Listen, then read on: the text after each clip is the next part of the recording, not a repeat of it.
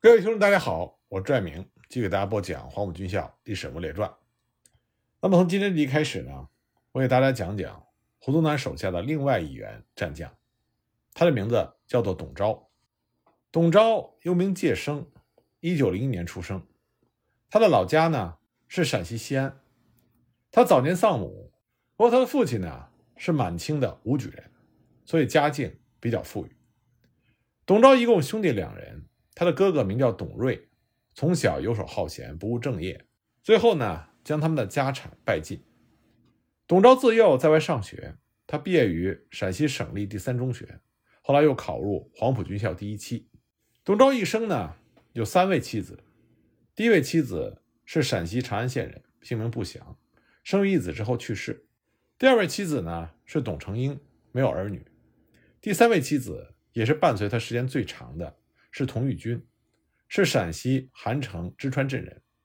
父亲呢是北平朝阳大学法学系毕业，解放前曾经担任国民党高等法院第三厅的厅长。童玉军和董钊结婚之后，生育儿女三个。后来呢，童玉军带着儿女和董钊一起去了台湾。董钊在黄埔军校就读期间就参加了国民党，因为他是北方人，所以黄埔军校第一期毕业之后，董钊就离开了广州。北上至河南，投奔当时在河南的国民第二军胡景翼所属的混成骑兵旅政司城部，在那里呢，董钊先后任连长、营长等职。一九二六年，北伐军占领南京，董钊呢就离职前往南京，另谋新职。当时黄埔军校的毕业生到南京的人数比较多，想要谋职者必须先在黄埔同学会登记，再进行安置。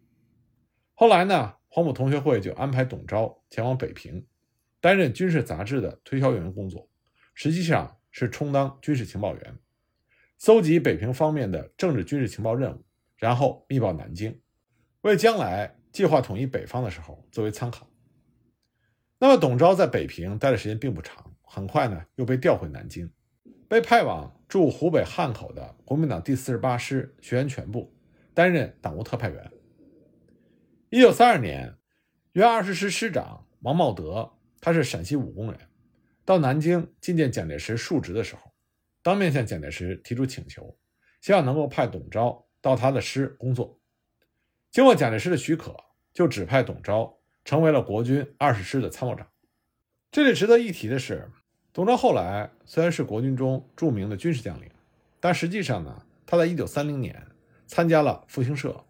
并且从事过一段时间的情报工作，他曾经担任过陕西复兴社的小组组长。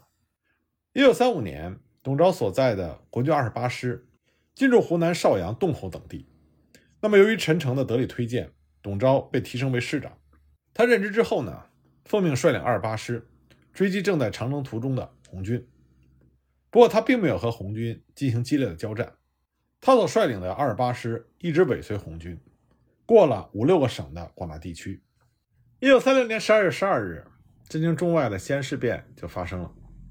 当时国民政府为了解救蒋介石，就立刻指令董钊率领他的所属部队，星夜由武汉出发，向陕西潼关进逼。董钊当时率领的二十八师是国军中最早做出反应的部队，也是国军进攻西安的讨逆军中的前卫师。那么，董钊率部行动迅速。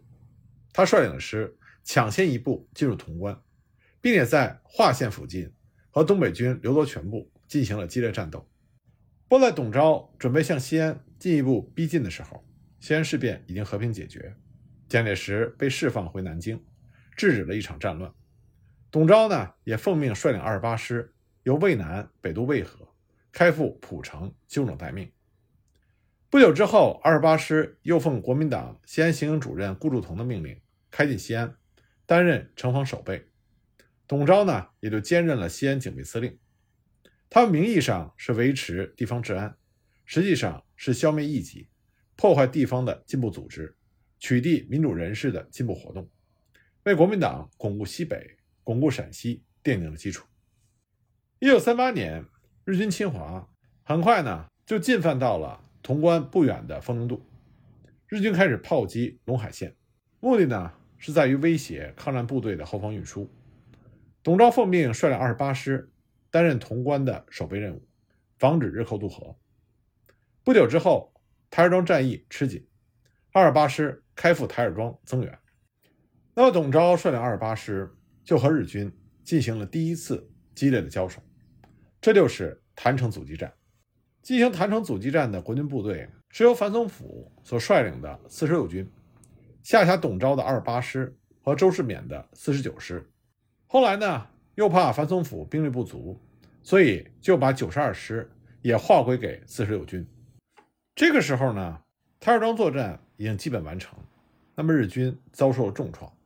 波日军第十师团矶谷廉介和第五师团板垣征四郎有再次进攻的打算，所以李宗仁呢决定全力继续阻击南下的日军。根据情报显示，随着板垣师团由临沂南下的日军，已经有幺零三、幺零五师团各一部，以及山下与九鼎兵团一部，进抵到郯城附近。以及以西地区加入战斗，日军从各战场调集兵力，向金浦路南北两段继续逼近。南线的日军第九师团已经开始向北进发，而苏北阜宁方面也发现了日军第三师团和幺零幺师团各一部向北移动。当时四十六军的主要任务就是要接替彭炳勋、张自忠两军的防务，阻止日军第五师团主力于运河以东地区。确保战区右翼的安全。当时国军第五战区的部署呢，在战区的右地区，也就是郯城方面，本来是由庞炳勋和张自忠两部镇守。那么因为损失过大，所以增援的国军卢汉和谭道源部已经在台儿庄以东地区对日军进行阻击。樊松甫四十六军主力在码头镇以南的大院寺以西的碾庄和冯家窑一带加入战斗，他们的主要对手。就是板垣正四郎的第五师团，在战区的中央地区，仍然是孙连仲部所辖的田震南、冯安邦两个军，以及汤恩伯所下辖的关林征、王仲廉、李先洲、周盘、李延年各军。他们主要的对手是日军第十师团。在战区的左地区，也就是藤县临城方面，是由孙震部负责据守，孙东轩、曹福林、谷良民各军。已经转至到微山湖西北地区，担任阻击南下增援之日军和破坏藤县、兖州日军后方的运输线，来策应战区主力作战。那么，在战区西南地区，也就是淮河蚌埠方面，是于学忠所指挥的五十一军，他的主要目标是日军第九师团，要阻止日军第九师团北进。另外，还有战区东南地区由韩德勤所指挥的国军部队。他们主要是和北进之敌日军第三师团对峙，不过在那里并没有发生激烈的战斗。另外一支国军部队呢，是在敌后活动的石友三的六十九军，他们在敌后牵制和破坏日军的后勤联络，一月以来颇有斩获。那樊松甫的四十六军，他们面对的是板垣的第五师团。不过第五师团呢，有几个连队在临沂附近被张自忠、庞炳勋的部队打得残破不全。因此，这次南袭，他就编入了幺零五师团一部分部队，组成一个支队。另外呢，还有由山下九鼎部队所临时编成的部队，既有特种部队、炮兵一个连队、大小火炮四五十门、小型战车三四十辆、装甲汽车几十辆，一共大约是三万多人。指挥官当然是板垣征四郎。他们在临沂还修有飞机场，日军的飞机经常在阵地上空出现。最多的一次出现了十五架。那么，在临沂地区和日军第五师团进行血战的庞炳勋的部队和张自忠的部队已经所剩不多。庞炳勋的四十军留下来的不足一个旅，张自忠的五十九军留下来的不足一个师。因此，郯城阻击战的主力呢，就是樊松甫所率领的四十六军，下辖三个师，其中二十八师呢由董钊率领。这三个师每师两个旅。每旅两个团，再加上特种部队，大约是三万多人。那么四十六军的装备并不算好，不过呢，比起地方部队来说，还是要优良不少。有攻县兵工厂造的步枪、机枪，金陵兵工厂造的八二迫击炮和手榴弹，炮兵和战防炮是临时配属的。那么其他辅助作战器材也非常充足。那么全军官佐中，黄埔军校出身占多数，新兵比较少。部队的骨干多，有一定的作战经验。但是，除了董钊所率领的二八师是樊松甫的老部队之外，其余的四十九师和九十二师都是刚刚被编入序列，所以在协同作战上要比其他的部队差。这个时候的战场态势呢，就是日军第五师团在占领临沂之后，南犯郯城，在码头镇以南地区逐次压迫彭炳勋、张自忠的部队，在冯家窑和碾庄附近。第五师团的司令部已经推进到了郯城的城乡，码头镇有一个旅团部。那么在前线和国军对峙、中日炮战的是长野联队的两个大队。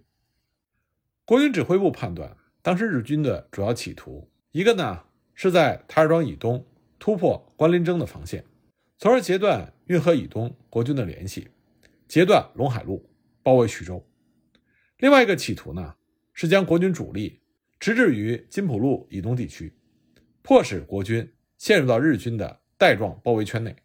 等到其南北策应兵团占领陇海路、归德、砀山一带之后，再截断国军主力，将其彻底围歼。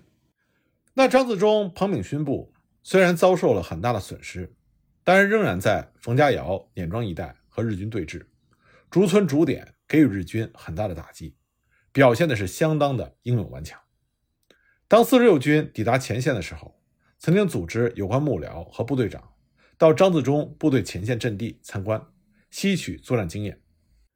那么，当四十六军逐渐到达之后，庞炳勋、张自忠的部队分别在四月底和五月初撤出了郯城战场西调。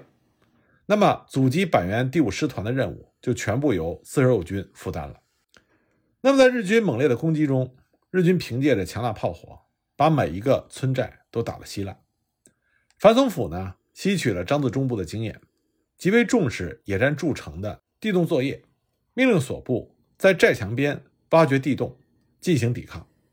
那么，四十六军的主要任务就是要确保运河以东地区，巩固第五战区右翼的安全，阻止日军南下，切断陇海路东段的交通。所以，日军从哪里来，他们就必须在哪里进行阻击。因此，战斗是非常激烈的。像国军九十二师在到达前线之后，就接到了樊松甫的命令，要求九十二师。即刻进占前后狼子湖一带的阵地，因为日军正在那里准备南犯。九十二师必须给予日军迎头痛击，来确保四十六军左侧地区的安全。那么九十二师的指挥官呢，就决心分成两个纵队连夜行军。因为作战心切，他们并没有在部队的前进方向派出足够的搜索。结果日军利用汉奸带路，埋伏了伏兵一个小队。当九十二师先头营。经过伏击圈的时候，遭到了日军的伏击。尽管国军在兵力的优势之下将敌人打退，但是前面营营长在这次作战中不幸牺牲。当九十二师的国军部队抵达狼子湖目的地开始布防的时候，工事尚未修好，日军就突然发起了进攻。激战约三个小时之后，国军的阵地被突破。战至黄昏，狼子湖日军和国军各占一半。日军占据了前狼子湖，那么国军呢？占据的是后狼子湖。日军当时的炮火很猛，师部派出的增援部队在日军的炮火封锁前根本不能前进。增援部队的副团长和团长相继受伤，部队指挥无人，迅即就垮了下来，一退好几里。直到晚上，残部才被收容整理完毕，编成了两个营，进入到后狼子湖阵地。第二天天一亮。日军就开始对国军的后狼子湖阵地进行猛攻，因为日军的炮火极其猛烈，国军部队伤亡甚多。但是军长樊松甫亲自来电，要求部队必须死守该地，和阵地共存亡。那么在国军将士的英勇阻击之下，后狼子湖阻击战经过三个昼夜的战斗，将日军打退。不过到了五月上旬，日军开始全面反扑，关林征、卢汉。谭道元等人的部队都是伤亡比较重，张自忠、庞炳勋两部已经被迫撤出了前线。那么汤恩伯就来到了运河东岸，统一指挥前线各军作战。四十六军的当面之敌日军第五师团也在五月五日首先发起了攻势，猛攻国军据守的丁字沟阵地。日军先用炮火轰击了近一个小时，将全寨炸的是一塌糊涂。然后步兵呢分批次攻击前进。不过都被国军打退。五月六日天亮的时候，国军西北角阵地被日军突破，日军飞机五架凌空扫射，国军第三营溃退下来。不过，国军的各级指挥官继续率领部队跟日军进行巷战。由于两军短兵相接，日军的飞机无法助战，日军的炮火呢也只能做纵深射击，阻止国军后续部队的增援。当时的战斗非常惨烈，国军这边的营连长基本上损失殆尽。不过汤恩伯下了死命令，要求国军部队必须死守待援。那么战到下午六时，国军阵地的最高指挥官团长，他的头部和左脚都已被炮弹打伤。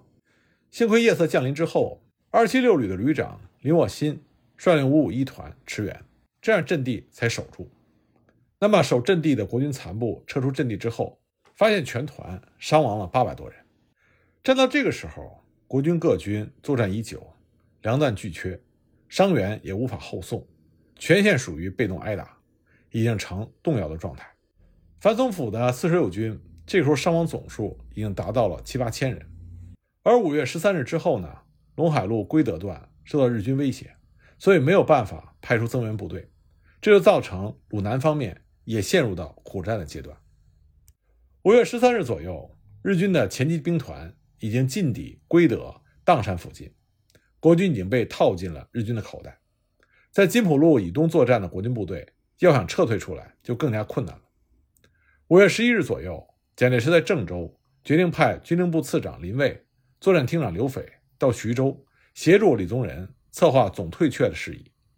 五月十二日，北进的日军第九师团攻陷蒙城之后，蒋介石就命令第三战区前敌总司令薛岳率领黄杰、余继时、李汉魂等三个军。组成鲁西兵团来策应第五战区作战，维护后方的安全。就没想到鲁西兵团被日军的阻击所牵制，根本对战局无补。那么鲁西各方面，日军十六师团由金乡、鱼台南下虞城、砀山；十四师团土肥原部由曹县向民权、兰丰地区进迫，想截断陇海路的企图已经非常明显。这个时候的徐州已经失去了战略防御的价值。所以，第五战区决定放弃徐州，进行战略上的大撤退。先是要汤恩伯率领第二、十三、五十八、八十五、九十二等几个军，统称为陇海兵团，撤出前线，由徐州西南向皖北地区转进，希望变内线为外线，脱离日军的包围圈。这些部队在转进的过程中，关林征的五十二军先一天撤出，秩序比较好。